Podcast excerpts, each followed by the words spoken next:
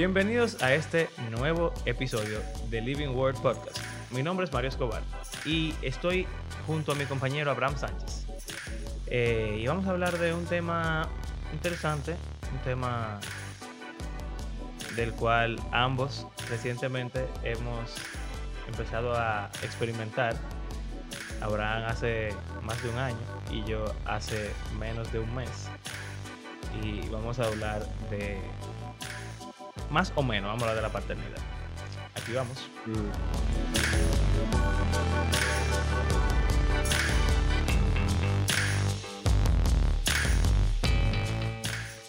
Bienvenidos. Eh, yo tengo una pregunta que me he hecho por mucho tiempo.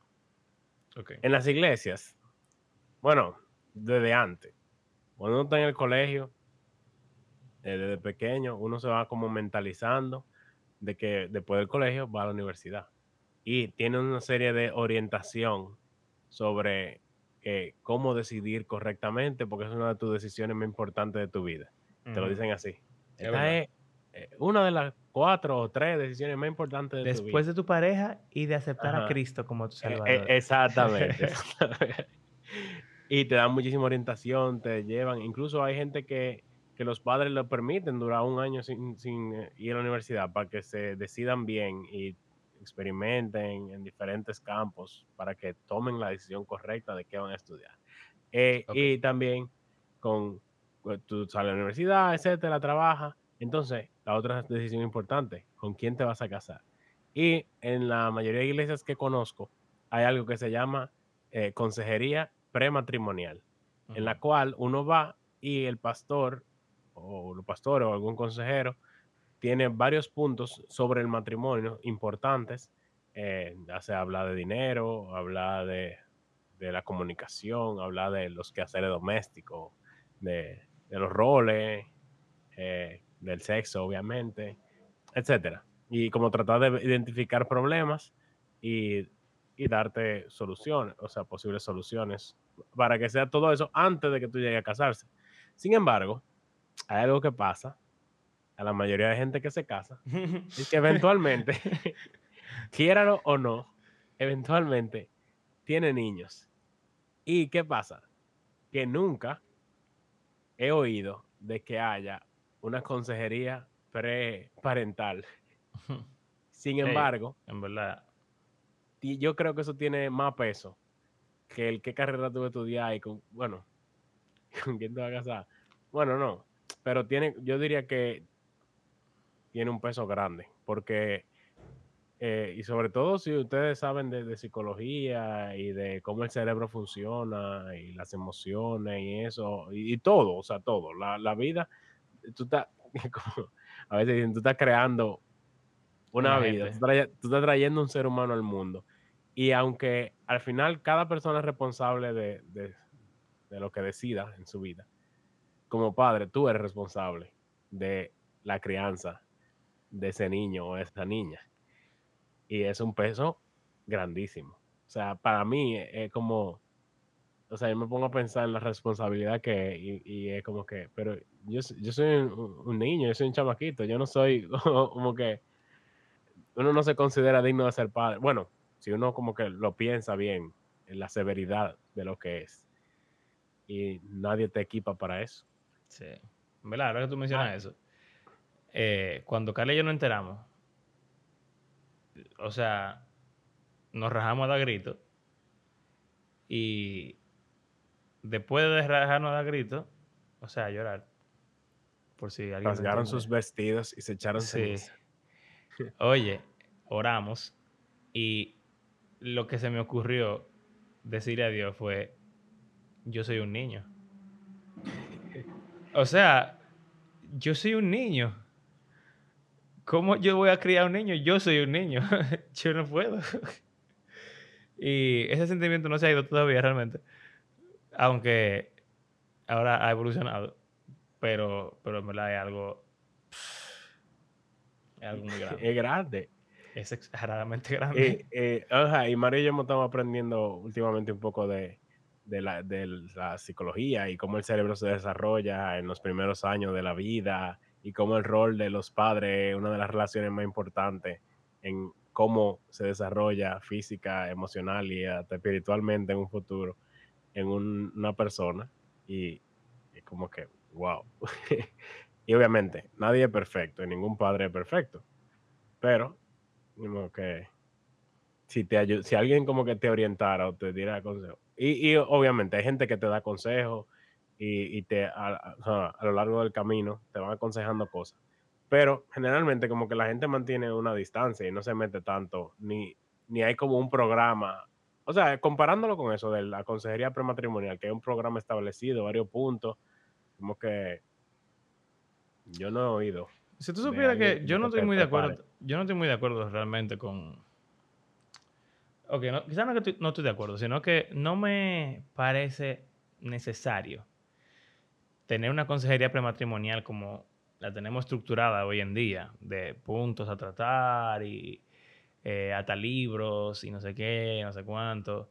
Para mí, y no que no sea útil, o sea, obviamente tener una estructura y un sistema hace que en poco tiempo tú puedas ver una cantidad amplia de material o de, de información y eso puede que te ayude o no, pero bueno. Lo que yo siento es que lo que tú puedes aprender en una consejería prematrimonial, tú lo puedes aprender también en un discipulado con una persona que está casada y que te aconseja y que para mí, siendo bien honesto, la, la serie de consejos que más me ayudaron para el matrimonio fueron de un hermano que me estaba discipulando.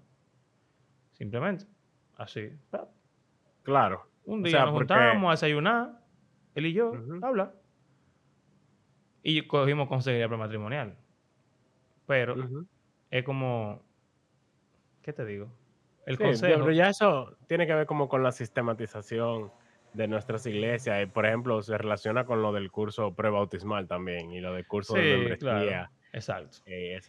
Pero a lo que voy con eso es que sería muy heavy y hasta un buen primer paso tener algún tipo de material para dar clases de ser papá.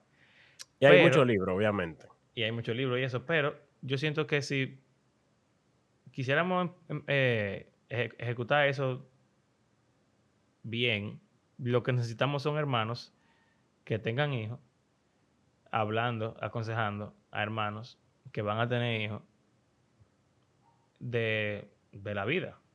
Ahora, obviamente. ¿Quién lo, diría, ¿Quién lo diría? Que el discipulado y la vida en comunidad en la iglesia te puede equipar para todo esto. Oye, nunca me lo hubiera imaginado. Estoy sorprendido. Pero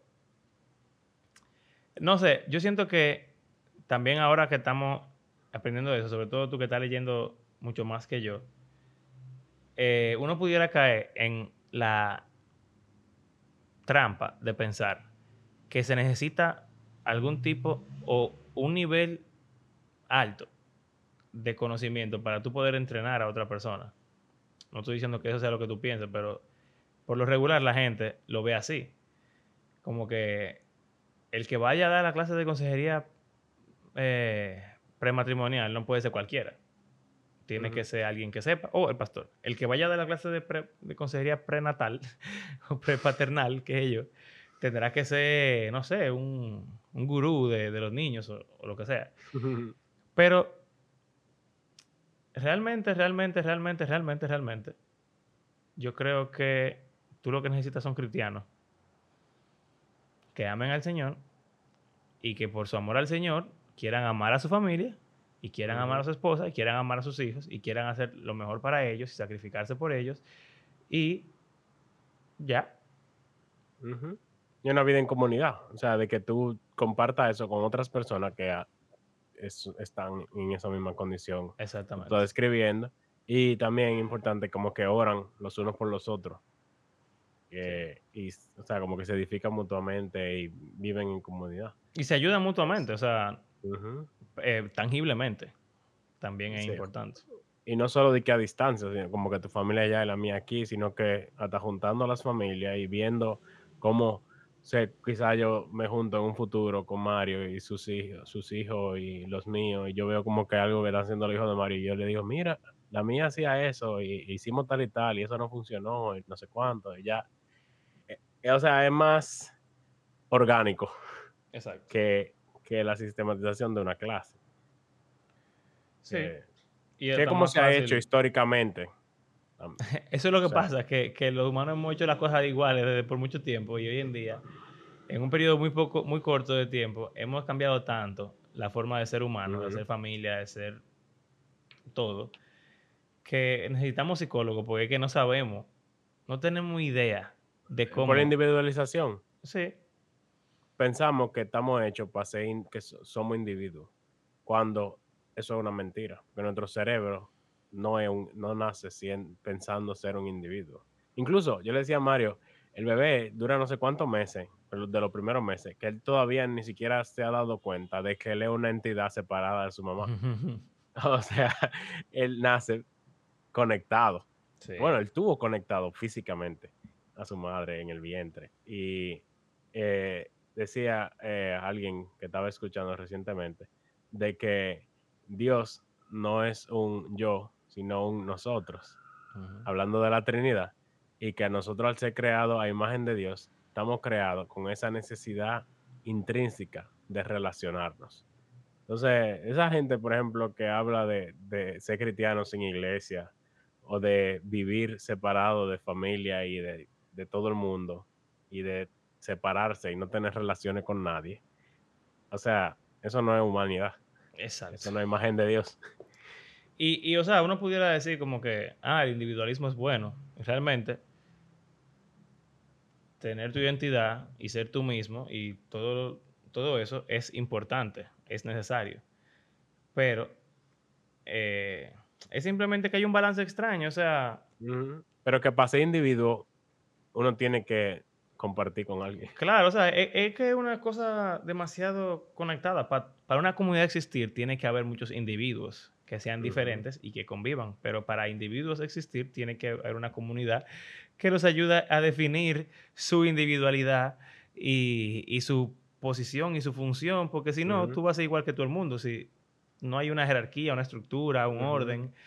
Y bueno, o sea, la Trinidad en verdad un buen ejemplo, porque Dios es Dios, pero, o sea, y Jesús y el Padre y el Espíritu son lo mismo, pero son diferentes. Entonces, y tiene una eh, relación. Jesús mismo habla de eso, de cómo la, relación que él tenía con el Padre. Exacto. De, la, sí. Entonces, aprender a vivir en comunidad realmente es algo que todos necesitamos, porque en esta época eh, es difícil, men. Pensando también en Juan, él dice como que, que, Juan 17 creo, que ellos sean uno contigo, o sea, orándole al Padre como tú y yo somos uno. Y me acuerdo de Génesis 2, donde Dios dice, no es bueno que Adán esté solo. Y él lo separa, o sea, hace dos personas, pero después le dice eh, que los dos serán uno, una sola carne. Entonces, eh, no está hecho para ser uno, pero cuando son dos, tienen que ser uno. Al igual que Jesús y el Padre son uno, y el, y Él ora para que nosotros como iglesia seamos uno también con el Padre. O sea, que somos individuos diseñados para ser uno. Tú sabes que eso me lleva a la pregunta que yo te quería hacer, que no está oh, nada relacionada a la que tú estás haciendo, porque la tuya tiene que ver con cómo criar a tus hijos, más o menos, y cómo se necesita una comunidad y todo eso para hacerlo bien. Y no solo criar, sino también, eh, o sea, hay algo que es sumamente importante, que por ejemplo, que la relación de pareja sea más fuerte que la relación con los hijos. Eso tampoco es como... O sea, hay muchas cosas, no solamente de criar en sí, sino en la vida de la vida, padre. Exacto. La vida familiar cuando hay hijos y todo eso. Bueno. Pero mi pregunta es más como para llevarnos a, a, a una reflexión que yo estaba haciendo que tiene que ver con la vida cristiana. Pero se relaciona muy bien con lo que tú estás diciendo, porque yo te quería preguntar si tú puedes describir qué tú sientes o sentiste al ser papá. Porque yo sentí algo y siento algo muy específico que yo quiero compartir. Mm. Eh, y yo quisiera saber si esa experiencia se relaciona de papá a papá. Entonces, el hecho de que ver a tu hija y cuando tú la viste y la conociste y te diste cuenta de que ella era tu hija y que de ahora en adelante ya es tu hija. ¿Qué clase de pensamiento o reacción o reflexión eso tuvo en ti? Lo, lo primero es que fue rarísimo. Yo te hablaba un poco de eso. Sí. de que yo me sentí súper raro eh, por, por un lado. O sea, como que yo estaba feliz porque nació la hija que estaba esperando por nueve meses, más el, todo el tiempo que estuvimos buscando y las dos pérdidas que tuvimos. O sea, es como, wow, ya, eh, Al fin. el milagro de Dios de, o la oración contestada. Pero es raro porque como que, yo no sé si es que yo soy muy imaginativo o qué, pero uno va creando una relación con un bebé que uno no ve. Entonces, eh, o sea, está la barriga. Y unos, como cuando uno lee un libro, uno le asigna como una cara o una, o quizá no, pero como que algunos rasgos, qué sé yo. El caso es que cuando ella nació y yo la veo, yo me quedo como que, yo no la conozco. o sea, ella ha estado en la barriga de, de mi esposa todo este tiempo, pero ella y yo no tenemos, aunque sí tenemos una relación, obviamente, que la mitad de su ADN es el mío. Eh, y, y yo le hablaba, y yo le hablaba en la barriga y todo eso. eh, ella ha escuchado mi voz, pero y, y ella me ha pateado y me ha dado golpes desde la barriga, a través de la barriga, pero es como una relación nueva, desde cero. O sea, es como un extraño, aunque es mi hijo. Y la vi y se parecía a mí. Y yo me quedé como que, wow, qué extraño. O sea, se no sé, se sintió raro. Pero también, al mismo tiempo, está ese sentimiento de, eh, yo, o sea, es mi hija. Y yo eh, soy responsable de ella. O sea, su vida depende de nosotros dos. Y, eh, o sea, ya este, nada va a volver a ser lo mismo. Porque ahora nuestra prioridad no solo es mi esposa y lo que nosotros querramos hacer, sino esta muchachita es, nuestra, es, una, o sea, una de nuestras principales prioridades. Y como que yo quiero ser buen papá, yo quiero estar ahí con ella, yo quiero establecer una buena relación, eh, quiero también como eh, ser de, de testimonio y de impacto en su vida, no solo relacionalmente y emocionalmente, sino también en cuanto al, al evangelio del reino y que ella pueda incluso tener esa, eh, esa, la decisión de seguir a Cristo también, eh, como todo eso, así como en un, en un solo momento, eh, y cortarle, cortarle el cordón umbilical y todo eso, como que, wow, es, es de verdad, llevárnosla para la casa. Un- Es, como su- surreal, como que uno siente, uno sabe que, que es de verdad, porque uno no está durmiendo ni viviendo. Y, pero, o sea, como acostumbrarse a la realidad de que, wow, ya tengo un hijo. Como que, Hmm. no sé, toma, un tiempo uno procesarlo Procesando eso. y las, y las implicaciones que, que eso tiene, como el de que, o sea, lo que decía, depende de, de nosotros, completamente. Y yo tengo que hacer lo que sea para estar ahí para, para ellos, ambas. Ok. Ok. Muchas cosas. Sí. Y a medida que van creciendo, es chulísimo y, o sea, la forma en la que uno va cambiando, como uno piensa y cómo uno se relaciona con ellos, a medida que ellos se ponen a responder a cuando tú lo miras y a reírse y después como que comienzan a interactuar genuinamente contigo.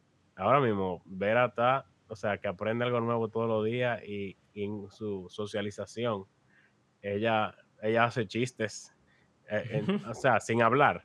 Ella hace cosas como divertidas y cuando ella hace que tú hagas algo y cuando tú haces lo que ella quería que tú hicieras, se explota de la Se risa. O a veces se pone triste y como tú la coges y ella te ve y como que se calma y como que se pone, como que tú la vuelves a lograr que se estabilice y como que se vuelva a poner feliz. O sea, eh, no sé, es toda una experiencia. De verdad, lo recomiendo. lo recomiendo. Pero es difícil. Fúñanse, lo recomiendo. Ok. o sea, es muy difícil. Es muy difícil. No es lo mismo que ser soltero y que está casado sin hijos. Es, Para nada. es, Pero, es lo más difícil del mundo. o sea, yo creo que te hace un mejor ser humano, definitivamente, y un mejor cristiano. sí, ok. O puede hacerte peor también, depende de. Bueno, sí. Con gran verdad. poder viene gran responsabilidad. Ok.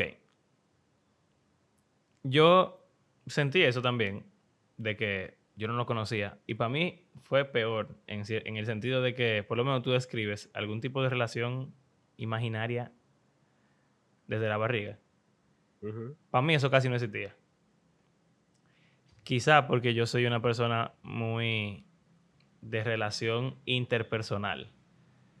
Entonces, o sea, para mí lo que tiene valor es tener a la persona ahí en ese momento.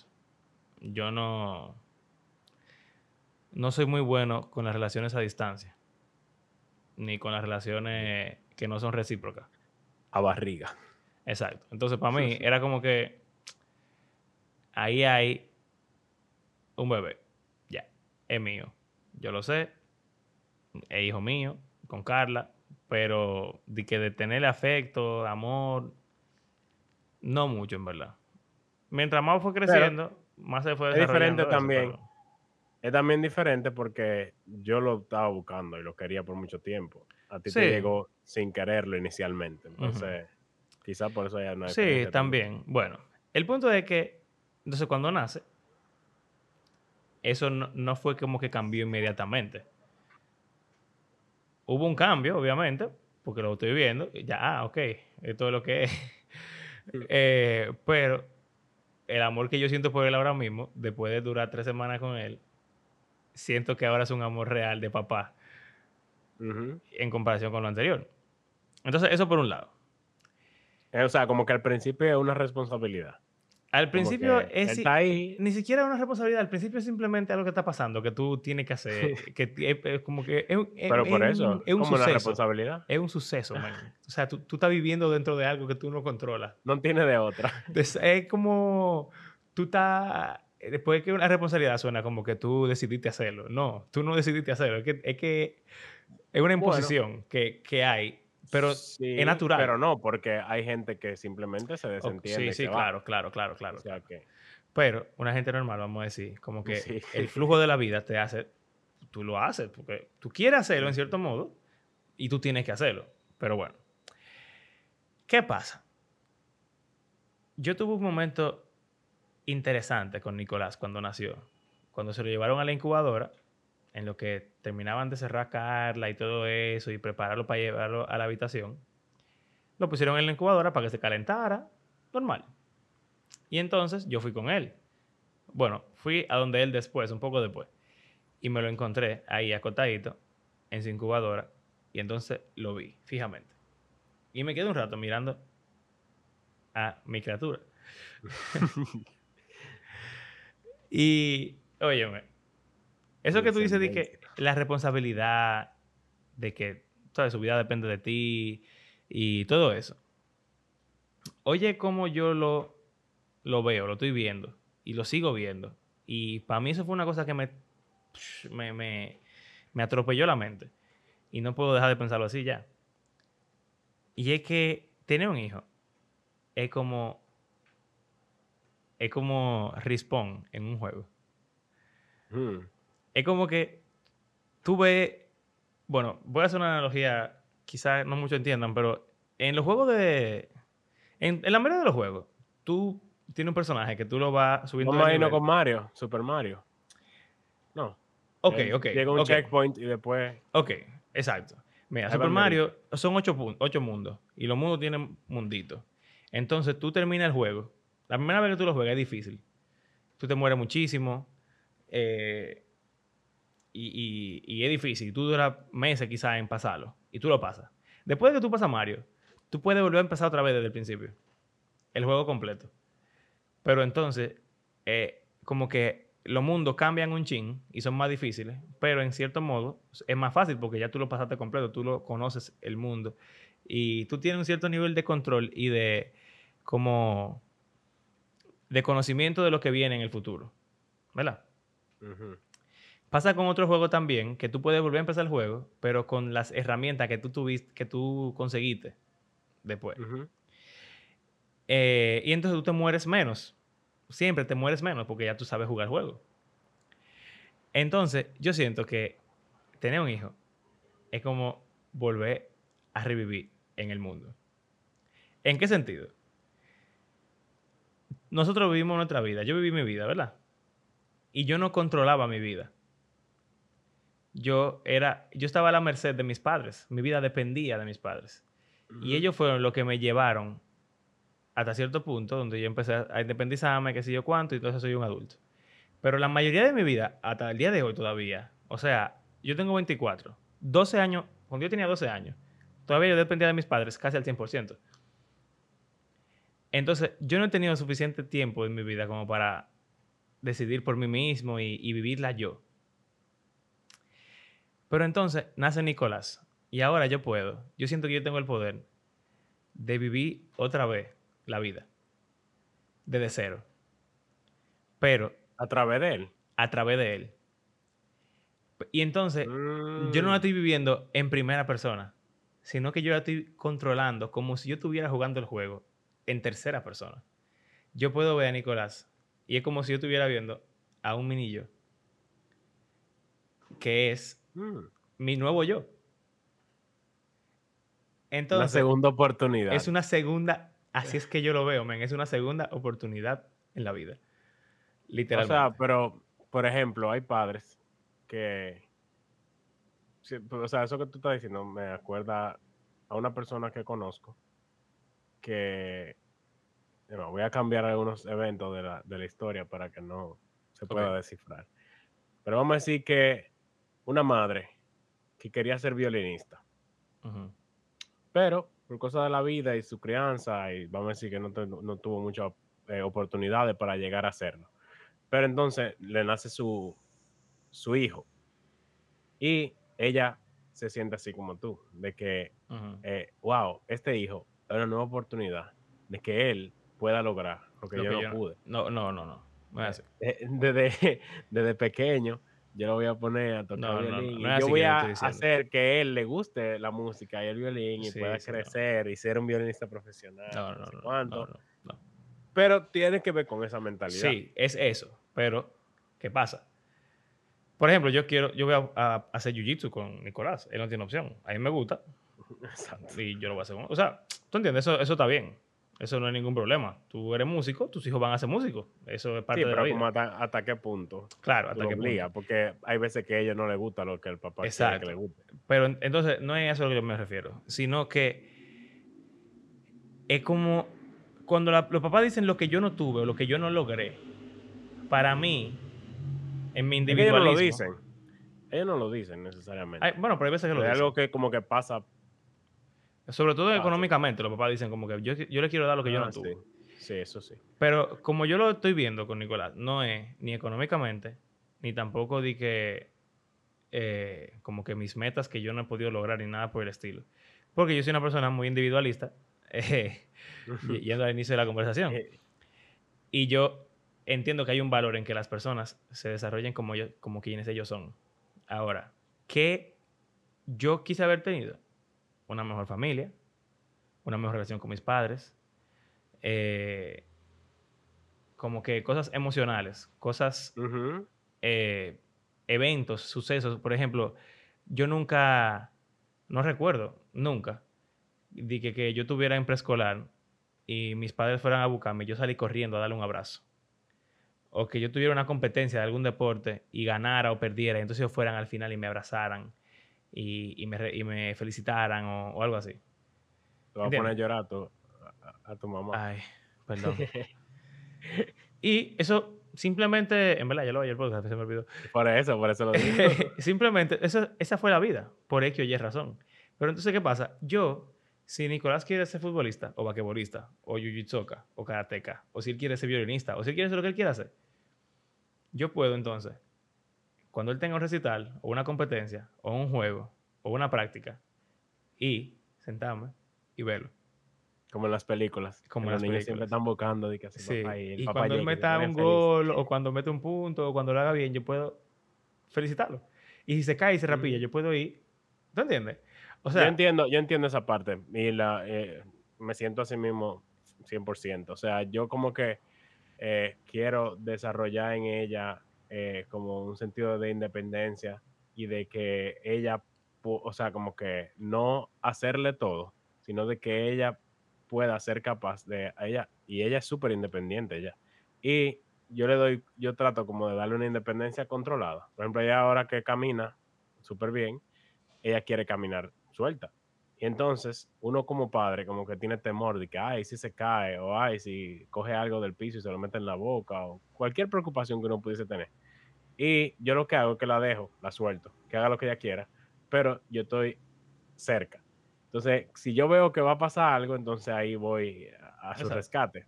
Pero, mientras tanto, ella está completamente independiente y como que eso es algo que yo quiero que ella pueda ser ella y pueda sentirse libre así como de, de ser independiente. Y yo quisiera, o sea, ya que estamos hablando de eso, como que, que ella pueda formarse como en eso que tú hablas, de emocionalmente, relacionalmente con sus padres, ambos, tener una buena relación con mi esposa y que ella pueda ver eso en, no- en nosotros. Em, em, también al- en cuanto al cristianismo y doctrina y teología y como que y vida de iglesia y vida de comunidad, como que yo me pongo a pensar que yo quisiera haber tenido después de que ya yo he pasado por un proceso exacto. y, y que eh, como que es como experimental en un sentido. Es, es heavísimo, man. Porque es que, o sea, es como que, de nuevo, volviendo a lo del juego, es como que ya, ya tú viviste el juego, tú sabes cómo funciona. Tú sabes lo que es un niño, lo que es un bebé, lo que es un niño. ¿Tú un crees que tú adolescente. Bueno, tú En lo la viviste vida, ya. en la vida. Sí, pero Exacto. Entonces, pero tú te das cuenta ahora que aunque lo que tú sabías que era es diferente, porque se pone más difícil el mundo. claro. Y aunque tú tienes herramientas, lo- los monstruos son de niveles más altos ahora, o una serie de cosas que hace que sea más difícil, pero tú sientes como una, una un, un tipo de soltura y como una oportunidad de hacer algo diferente. Y para mí, de verdad, pensar en eso ha sido sumamente eh, ilustrador, o sea, Es un porque reto grande también, es- como hablábamos al principio. es un reto absurdamente grande, pero Porque tú entonces, quieres hacer algo que no es real, que quizás es imposible. Porque tú quieres lo mejor. claro, Todos los padres, o un padre, vamos a decir, emocionalmente estable y normal, y cristiano principalmente, quiere lo mejor, pero uno comete errores. Porque aunque uno sea padre, uno sigue siendo humano. Y uno va a cometer errores, 100% seguro. Ahora, el, el estar claro de eso también es importante. claro. y de qué tú haces cuando tú cometes un error. Porque hay muchos padres que lamentablemente eh, hicieron lo, lo que entendieron, después se dan cuenta que fue un error, pero no piden perdón. fren- frente a los hijos de que fue un error, ni le piden perdón, entonces eso causa problemas. Pero un hijo ver que su padre comete errores porque sigue siendo humano, pero se arrepiente, pide perdón y busca restaurar su relación con su hijo, eso me imagino que es sumamente valioso también. Entonces, eso me lleva a una conclusión. Y el ser maestro, ¿tú crees que también juega un rol ahí? Porque tú ves o, o percibes cómo es la relación de los Bueno, padres mira, de tus alumnos con ellos. ser y para mí maestro- eso... Me ha cambiado la vida, de verdad. Sí, O sea, yo, yo soy papá en un nivel inferior y entonces tengo papá contrincante, básicamente. exacto. Porque yo veo en los niños el reflejo de lo que pasa en su casa, básicamente. Ujú. Y entonces yo quiero ayudarlo a ellos. Y es eso, es que realmente todas esas cosas como que cayeron en, la- eh, en su lugar por eso. Porque ¿por qué uno quiere, por qué uno quiere ser profesor? ¿Por qué uno quiere ayudar a esos muchachos? No son hijos de uno. Bueno, Ujú. es que uno se identifica con, con eso porque uno vivió eso. Ujú. Uno más o menos sabe, pero uno no sabe tampoco 100%. Entonces Ujú. uno quiere Y- simplemente ayudarlo.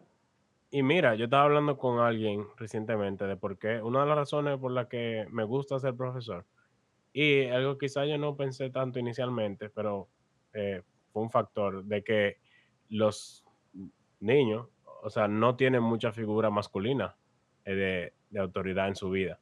En los colegios la mayoría son mujeres. Y lamentablemente en las casas los padres tienden a estar más ausentes en la vida de sus hijos que las madres.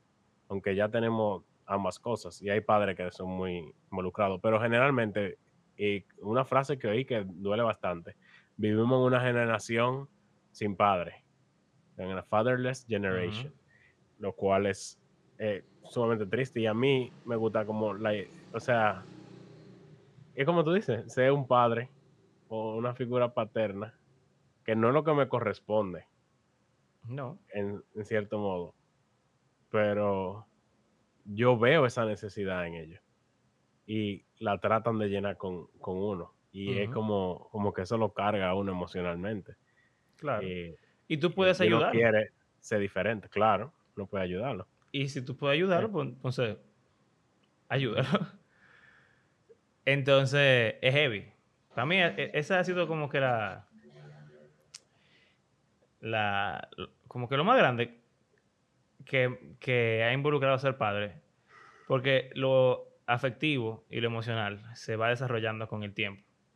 Pero cuando yo lo vi a ese niño, yo caí en cuenta de eso. Esa responsabilidad que uno siente de ser papá, para mí significa, o sea, para mí es una consecuencia de la idea de que él salió de mí, él es yo. Él es un yo, exacto, él es yo y mi esposa juntos. Él es algo diferente a mí, pero él es igual a mí. Y entonces, eso me hizo pensar en cómo, tú sabes que los papás siempre tienen alta expectativa de sus hijos y se sienten desagradados a veces. Y todo eso, eso me, me hizo pensar en la frase de ser hijo de Dios. Cuando uno es papá, le dicen a uno, por lo menos a mí me lo dijeron, tú te vas a dar cuenta de lo que significa tener a Dios como papá. Mm, Y es verdad, yo puedo ver ahora más claramente el cuidado del Señor, la preocupación del Señor, el deseo del Señor de que el mundo florezca y que eso a veces significa que tú quieres que tu hijo sufra y sea independiente, como tú dices, de veras y que se caiga para tú poderlo levantar, etc. Pero algo que yo pude entender más rápidamente fue lo que significa ser un hijo de Dios. Porque entonces yo tuve un hijo. ¿Y qué significa eso? Bueno, Dios puso su imagen en mí. Yo soy Dios, más o menos. O sea, yo no soy Dios, pero yo provengo de Dios. Yo soy su imagen, yo soy su, su imagen y semejanza. Yo soy lo más similar a Dios que hay. Así como Nicolás es lo más similar a mí que hay en el mundo.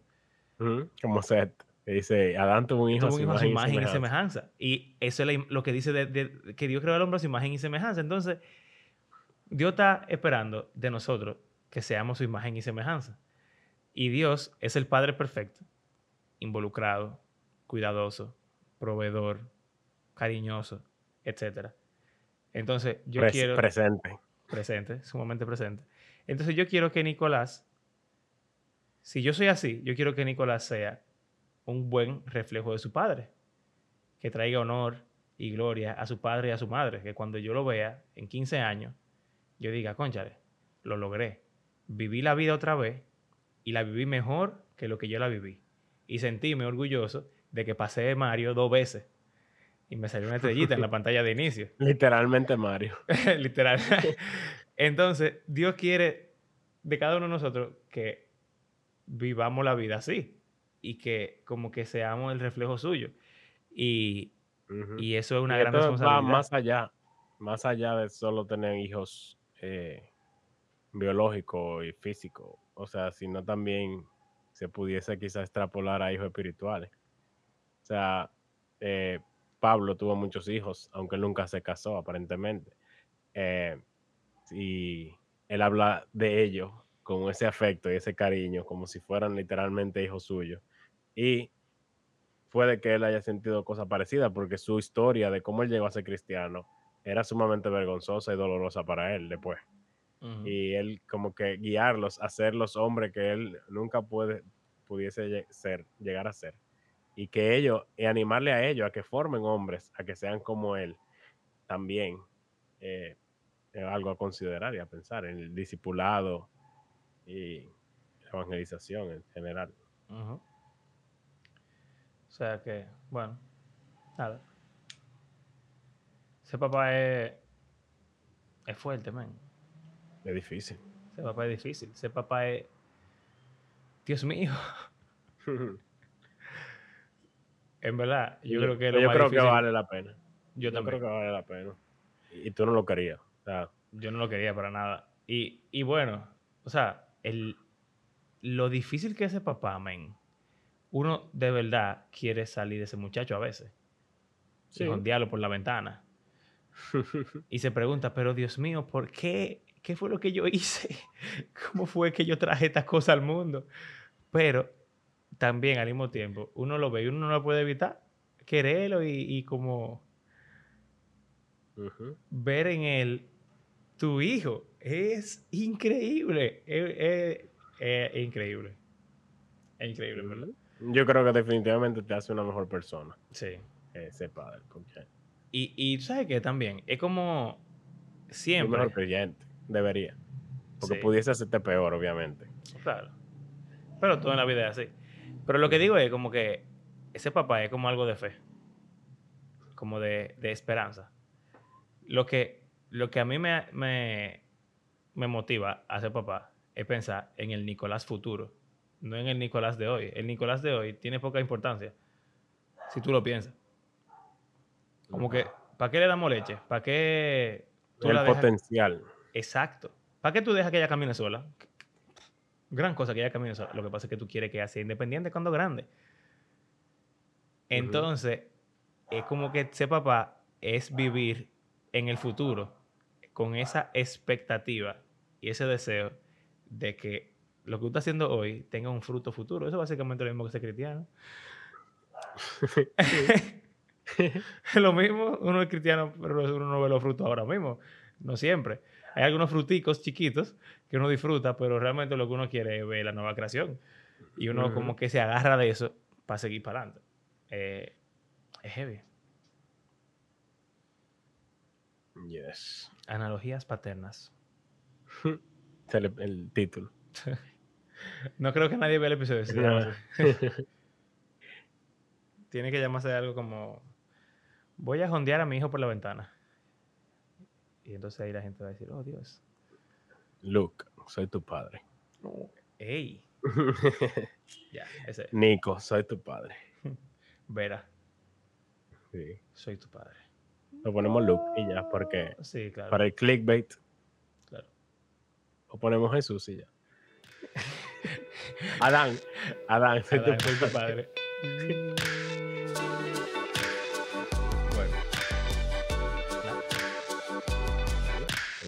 Gracias por acompañarnos en este episodio. Eh, de verdad, le damos gracias por hacer este podcast parte de su rutina semanal. Y recuerden que creemos que la Biblia es un libro que está vivo y que tiene el poder para cambiar la vida de sus lectores y del mundo completo. Aunque a veces quizás no mencionemos ningún pasaje en específico, constantemente estamos haciendo alusiones a las escrituras y a cómo ellas han formado la forma en la que nosotros pensamos y conversamos. Y es el propósito de este podcast. Y la semana próxima hablaremos de alguna otra cosa que todavía no está definida. Pero